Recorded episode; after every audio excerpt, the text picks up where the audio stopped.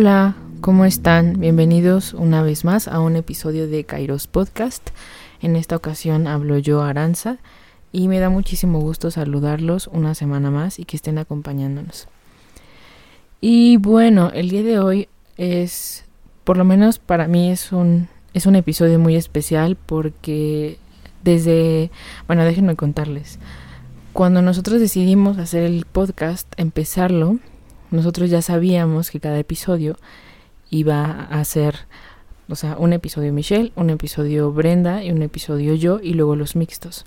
Entonces, em, yo había pensado justo para el primer episodio hablar, no de mi filósofo favorito, porque Freud no es considerado como tal un filósofo, pero sí hablar de él y de todas las cosas que he tenido oportunidad de leer y del primer acercamiento que tuve con él porque la realidad es que Freud revolucionó mi forma de pensar en muchísimos aspectos, pero especialmente en cuanto a la felicidad y al amor.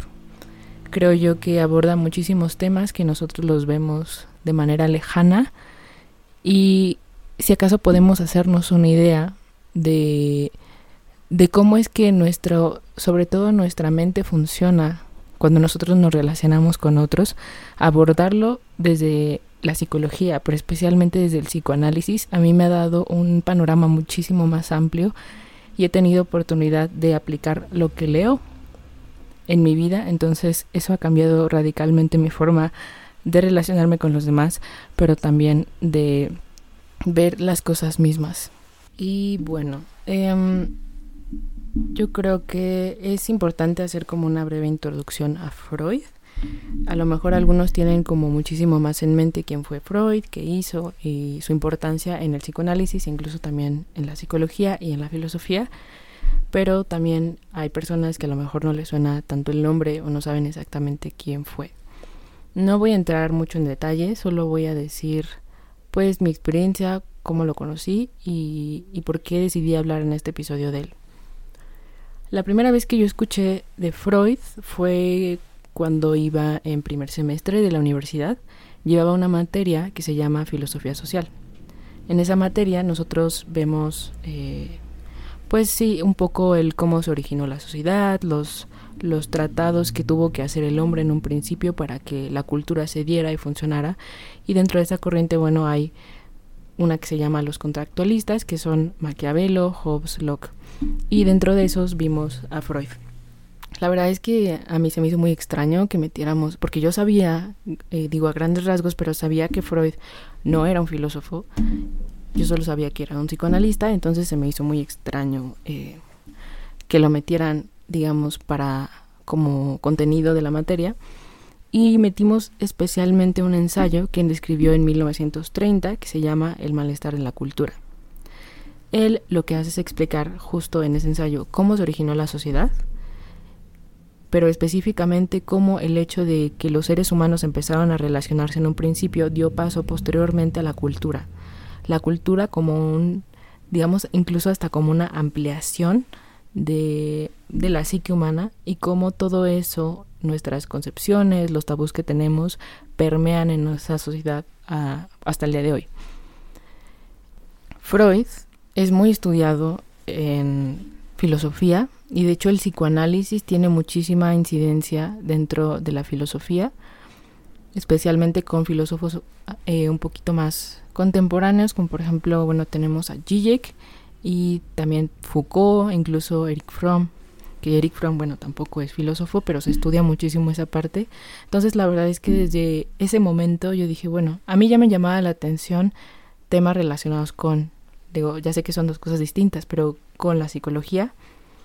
Pero cuando leí a Freud y leí ese libro, de verdad que fue como un parteaguas en tanto en mi vida académica como en mi vida en general, porque aprendí muchísimas cosas valiosas y quiero yo compartírselas con ustedes. Bueno, Freud es, eh, es el padre, es considerado el padre del, del psicoanálisis. Él fue un judío austriaco, es una de las figuras más influyentes del pensamiento contemporáneo. De hecho, Él, junto con Marx y con Nietzsche, es considerado uno, un filósofo, o los llamados filósofos o maestros de la sospecha, que esto es muy interesante, este, este título, y rápidamente es... Ustedes recuerdan que Descartes fue un parteaguas dentro de la historia de la filosofía, porque él, con la frase pienso luego existo, puso en duda todo lo que habíamos nosotros, o todo lo que había concebido la filosofía eh, anterior a él, y cómo concebía la relación del hombre, del ser humano, con Dios.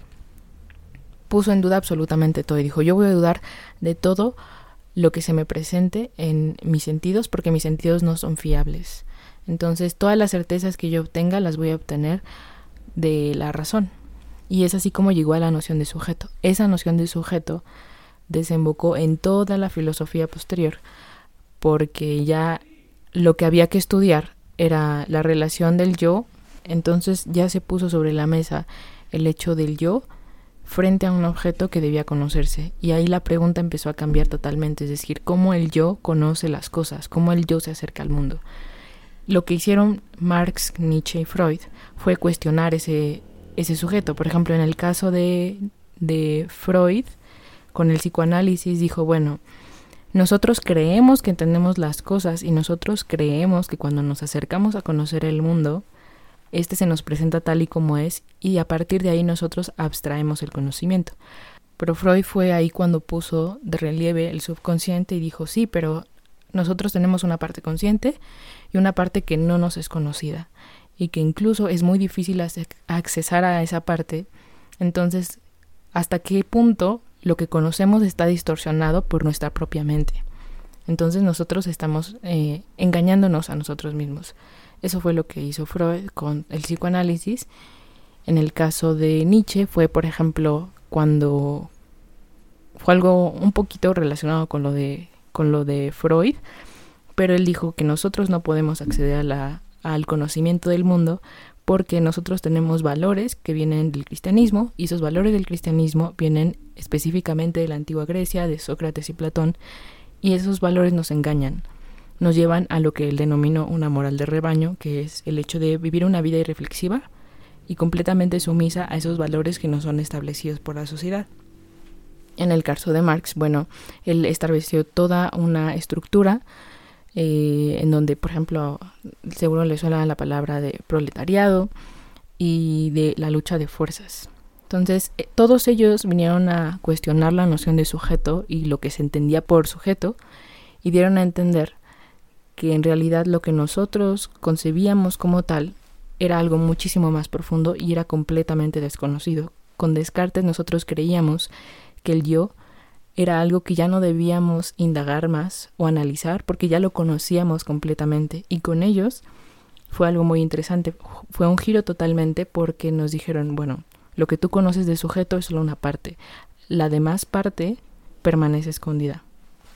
Y bueno, entonces Freud tuvo mucha repercusión en las en la filosofía, en el psicoanálisis, evidentemente, pues es el padre del psicoanálisis, entonces de hecho, él, él lo define de una manera muy peculiar. La definición que él daba del psicoanálisis era que era un método terapéutico, una teoría psíquica y un método de estudio en general. ¿no? El, psicoanálisis es, es un método de investigación de los procesos mentales, que es una forma para eh, tratar los diversos trastornos psíquicos y con un cuerpo teórico de investigación. Eso es más o menos también lo que dice la APA, que es la Asociación Psicoanalítica de Argentina. Y bueno, él escribe este ensayo del malestar en la cultura, que es específicamente del que vamos a centrarnos hoy, porque aquí es donde encuentro las ideas elementales de la felicidad y el amor. Em, y él escribe este ensayo en 1929 y lo termina, bueno, lo publica en 1930 a los, él muere en 1939, entonces, eh, de hecho, en una de sus cartas, que no me acuerdo exactamente a quién, decía que él tenía la impresión, en esta obra específicamente, de estar describiendo cosas que eran por todos conocidas y que de alguna manera él sentía que estaba malgastando tinta y papel. Entonces, la verdad es que esta obra me, me parece muy, muy clarificadora y hay cosas de ella, por ejemplo, a mí una de las cosas que más me llamó la atención es la forma de escribir de Freud. O sea, a mí me parece increíble cómo escribe. O sea, a pesar de que tú puedas pensar que, bueno, es psicoanálisis, evidentemente tiene términos muy abstractos, muy complejos de entender incluso. Eh, pero la verdad es que él, también utilizaba muchas analogías. Freud era también fanático de la, de la arquitectura, entonces hay una parte muy bonita del libro que es casi al iniciar, en donde él hace referencia a la constitución psíquica de los seres humanos y dice, bueno, o sea, imagínate que eh, la constitución psíquica es como una ciudad.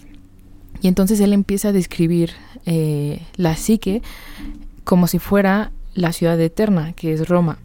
Y él dice, bueno, imagínate que un arqueólogo o un historiador tiene los conocimientos suficientes como para ir a la ciudad y evidentemente esa ciudad ya no es lo que era muchísimos siglos atrás. Pero si esa persona tiene conocimientos suficientes, sabrá ver en una estructura nueva las estructuras anteriores. Dice, eso es más o menos la estructura psíquica. Muchas veces, dice él, quedan restos de ese pasado que se pueden ver en las estructuras actuales. Es decir, en el, en el psiquismo, de acuerdo a Freud, nada desaparece, sino que todo es o perpetuado, es decir, progresa, o algunas partes se conservan. Y es así como él explica con el ejemplo de Roma eh, cómo es la estructura psíquica. El malestar en la cultura, como había comentado, es un ensayo en donde él va a abordar cómo se origina la cultura específicamente y las implicaciones que tiene a nivel psíquico en los seres humanos. Empieza preguntándose por la felicidad. Y él va a decir, bueno, a ver, si nosotros pudiéramos decir qué es lo que el ser humano busca qué es lo que el ser humano se esfuerza siempre por encontrar en su vida, ¿cuál sería la respuesta? Él dice, bueno, es muy difícil equivocarnos respecto a cuál podría ser eh, la razón del ser humano, pero yo creo que todo ser humano busca la felicidad. Pero Freud va a decir, esto es un problema porque tiene una concepción de la felicidad que es quizá muy utópica, muy desfigurada. Porque la felicidad, tal como Freud la describe, es un instante fugaz. Y aquí se mete como más de lleno a explicar esto. Cuando nosotros buscamos la felicidad es algo muy complejo de encontrar. Y entonces hay dos cosas que es la felicidad. Una es la felicidad es un momento de placer sumamente eh, intenso. Y también hay otra definición de felicidad que es el hecho de la felicidad es cuando no experimentas displacer, cuando no experimentas dolor. Como es muy difícil llegar a experimentar la felicidad de la primera vía, es decir, experimentar intensas sensaciones placenteras, entonces nosotros normalmente nos conformamos con el hecho de no sufrir. Entonces cuando no sufrimos decimos que somos felices. Pero Freud dice, sin embargo, la felicidad se acata muchísimo más a la primera definición que es el hecho de que nosotros somos felices cuando experimentamos intensas emociones placenteras.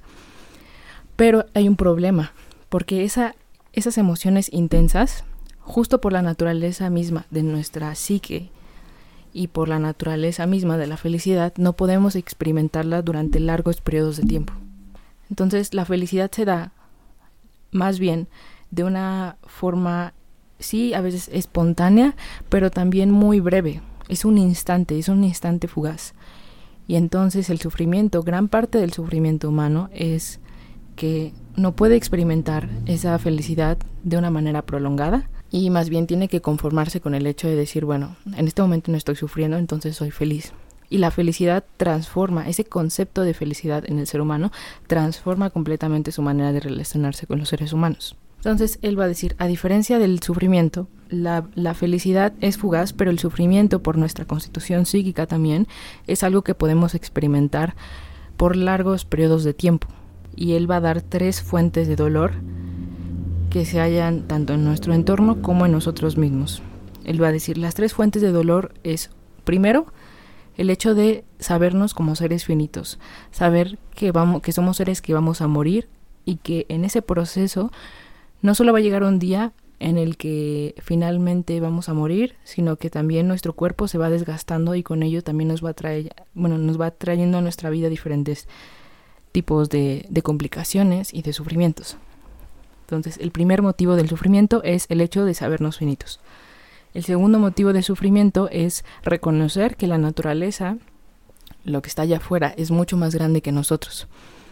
Y que no, no basta que el universo conspire contra nosotros para que nosotros podamos sufrir, sino la naturaleza es mucho más fuerte que nosotros. Y a pesar de que nosotros podamos dominarla en cierto sentido, esa realidad se impone sobre nosotros y es muchísimo más capaz de dañarnos a nosotros que a ella.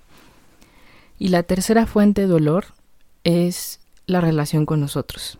De las tres fuentes de dolor, la más, la más dolorosa sin duda es la tercera vía, es decir, relacionarnos con nosotros.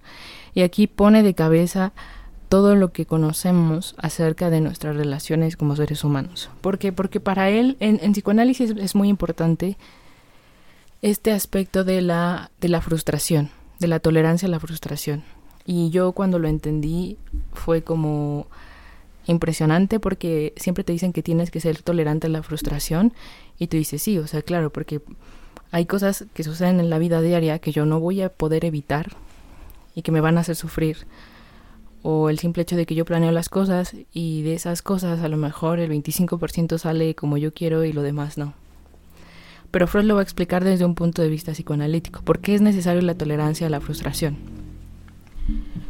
Cuando tú eres niño, percibes todo, todo, todos los estímulos que recibes de afuera, todos los estímulos que recibes de adentro de tu propio cuerpo y de tus órganos, los ves como parte de un todo, no los ves desligados. Es decir, si un niño pudiera expresar lo que está sintiendo en ese momento, explicaría todo como si fuera, o explicaría su realidad como parte de un todo. Es decir, ellos no tienen conciencia de su cuerpo. Ellos solo sienten cosas y saben que hay cosas que vienen de manera espontánea, como por ejemplo cuando su mamá los acaricia o cuando son alimentados, y que hay cosas que siente que lo hacen llorar. Por ejemplo, el hecho de que tenga hambre y entonces empieza a sentir en su estómago como cruje, pero él todas esas cosas las percibe como parte de un todo, no las percibe como si fueran parte de sí mismos, por ejemplo, no sé, algún dolor que pueda tener en su cuerpo, sino lo percibe como parte de un todo. Es cuando al niño se le sustraen por ejemplo, las cosas que le provocan placer, que sería en este caso a lo mejor el hecho de que lo alimenten, él va a ir aprendiendo poco a poco que no siempre va a ser alimentado y que a veces tiene que llorar o va a experimentar muchísimo displacer porque no está obteniendo aquel estímulo que le provoca placer. En la medida en que él experimenta displacer, en la medida en que él percibe que hay estímulos que le son quitados y que él no puede controlar, es como se va formando su propio yo, es como se va formando su noción del yo y de lo que es su cuerpo y de lo que realmente más o menos puede controlar y no puede controlar. Por eso la tolerancia a la frustración es muy buena. ¿Por qué? Porque tú aprendes que allá afuera hay cosas que no puedes controlar. Y si tú no creces con esa estructura o con eso en mente, bueno, evidentemente vas a tener muchos problemas eh, en relacionarte con los demás, pero también en la relación contigo mismo. Así es entonces cómo se conforma el yo y cómo ese yo se relaciona con lo externo, pero también cómo tiene incidencia en lo, en lo interno. Ahora, ¿cómo se conecta esto con el sufrimiento? Pues evidentemente si tienes menos tolerancia a la frustración, vas a experimentar muchísimo más dolor que los demás cuando Freud dice, bueno, la felicidad es, va a decir, eh, la felicidad es profundamente subjetiva, pero en realidad el amor y la felicidad son profundamente subjetivos. ¿Por qué? Porque cada sujeto va a encontrar la felicidad en aquello, en, cosas totalmente distintas. Entonces, Freud va a decir, bueno, ante, como el mundo está lleno de sufrimiento, y como hay diversas fuentes de sufrimiento por las que nosotros podemos eh, ser sometidos, es importante que cada quien busque la felicidad de acuerdo a aquello que le hace feliz, de acuerdo a lo que esa persona sienta que realmente satisface sus necesidades y lo empuja más allá de sí mismo. Eh, irónicamente, la forma de relacionarnos con los otros es la forma de sufrimiento más intensa y sin embargo es a la que más nos aferramos. Muchas personas, eh, me refiero al amor en todas sus manifestaciones, cuando se relacionan con alguien más, ya sea tu amigo, ya sea tus papás, tus hijos, este, tu pareja o lo que sea, esperan que la relación con esas personas no les provoque ningún tipo de displacer. Entonces, cuando algo sale mal, inevitablemente es pensar, bueno, si esta persona me lastimó, eh, pues ahora qué va a pasar, qué voy a hacer, tengo que dejar de lado eso y, yo creo que no, eso eh, me abrió mucho los ojos a, pensar, bueno, todas las relaciones siempre llevan esa parte, es como un salto de fe también, ¿no? Es el hecho de decir, somos seres que estamos sujetos al, al, al, sufrimiento de distintas formas y uno de ellos es al sufrimiento que nos provocan los otros. Tú te puedes ver dañado por el otro de muchas formas, no solo porque a lo mejor haya diferencias y o peleen, sino también por la muerte del otro, o incluso hay un ejemplo que me gusta mucho que pone Freud y que dice, imagínate que tú estás jugando un día con tu perro y tu perro te muerde sin querer y te hace sangrar la mano. Dijo, así son las relaciones con las personas. Las relaciones con las personas son a veces conviven y tienen momentos increíbles y comparten muchísimas cosas, pero hay momentos en los que son muy malos, en los que se la pasan fatal y no saben cómo arreglar eso. Pero toda relación humana involucra esa parte. Entonces es irónico entrar a una relación esperando no ser lastimado. Es decir, creo que, bueno, hay límites, ¿no? Es decir, no vas a estar con una persona que te trata fatal, pero sí saber que cuando tú inicias una relación con alguien, siempre hay una parte que de vulnerabilidad. Es tú sacas esa vulnerabilidad y se la ofreces a la otra persona y no hay manera de evitarlo. Si tú platicas con alguien o vuelvo a lo mismo, eres amigo de alguien, esa relación te va a ser necesariamente vulnerable y querer evitarlo solo va a entorpecer la relación. Es como si de inmediato se imposibilitara el diálogo entonces creo que en este sentido Freud puede ser muy útil. No me quiero meter como en temas muy técnicos porque Freud después empieza a hablar de cómo esa primera, esas primeras relaciones que nosotros tenemos como seres humanos empezaron a formar las familias, las familias empezaron a formar ciudades y después se formó la cultura. Y obviamente pues dentro de esa cultura hay muchísimas cosas que mejorar, pero me parece muy importante destacar esto, de ver la tolerancia a la frustración y la necesidad de ello, ya no desde un punto de vista, eh, no sé, desde como te lo dicen tus papás, ¿no? Tienes que ser tolerante, sino verlo a profundidad, verlo desde el psicoanálisis, te hace preguntarte muchas cosas y, y, decir, bueno, esto es mucho más profundo de lo que en un principio me imaginé. Entonces yo creo que debo darle una oportunidad a cambiar totalmente mi forma de pensar. Y en general yo los invito a eso. Yo encontré muchas respuestas en el psicoanálisis. Pasa algo muy raro con la filosofía, pero es entendible. Hay muchas personas que dicen como que la filosofía no te da respuestas y hasta cierto punto concuerdo. No, no creo que te dé respuestas a un nivel general, no creo que te acerque a verdades absolutas si es que las hay, pero a mí me ha dado muchas respuestas a nivel personal. Y a las respuestas a las que no les haya sentido, e incluso a las preguntas a las que no les haya sentido, eh, siempre sé que, que puedes ir más allá de lo que en primera instancia aparece frente a ti. Es decir, siempre puedes profundizar muchísimo más en aquello que crees. Y creo que el psicoanálisis es una muy buena muestra. Algunas personas lo han tomado como fatalista el hecho de decir, bueno, nosotros tenemos un eh, inconsciente que es muchísimo más o influye más en nuestras vidas que nuestra parte consciente y es cierto, pero a mí me parece fantástico. A mí me gusta muchísimo ese tema y creo que el hecho de meternos a entenderlo nos hace darnos cuenta que en realidad por, por muy determinista que eso parezca, el conocimiento sobre las cosas y sobre cómo funcionamos es ahí donde reside la verdadera libertad. De aquí lo voy a conectar con un tema que hablaba Spinoza, que decía que cuando nosotros conocemos las causas es donde, donde verdaderamente podemos ser libres.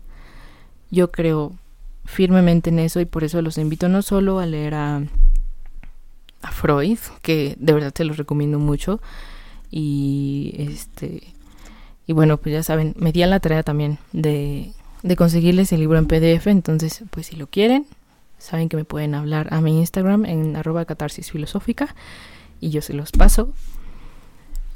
Y eh, pues no solo la invitación es a leer a Freud, sino ir más allá de lo que saben. Es ir más allá de lo que creen, porque justo a veces muchos tenemos como muchísimos prejuicios, todos tenemos prejuicios, pero el hecho de ir más allá de esos prejuicios, de investigar por qué creemos lo que creemos, nos hace verdaderamente personas que son las que necesita eh, la sociedad. Necesitamos personas que tengan criterio y solo así creo yo que es posible. Entonces, eh, no sé, a lo mejor pensando esto me animo a hablar de otro texto de Freud que me gusta mucho o del psicoanálisis, quizá desde Eric Fromm, pero espero que les sirva y que por lo menos les haya eh, como dado un poquito de interés el haber escuchado este episodio para que puedan meterse a leerlo, a leer a Freud y a leer todo este aspecto del psicoanálisis si es que les gusta. Y bueno, espero que les haya gustado este episodio. Coméntenos qué tal les pareció, qué tal les han parecido los episodios de febrero. Si tienen alguna sugerencia, si tienen algún tema que les gustaría platicar con nosotros. Em, saben que nos pueden escribir a nuestro Instagram que es arroba kairos.podcast. Saben que pueden seguir a Brenda en Instagram como arroba bordas reflexiones, a Michelle como arroba cafeidos y a mí como arroba catarsis filosófica. Saben que estamos para escucharlos y que nos gusta mucho que nos escriban y nos den su feedback de qué les gusta, qué no les gusta, qué temas les gustaría tocar. Entonces, allá los esperamos y nos vemos la próxima semana. Bye.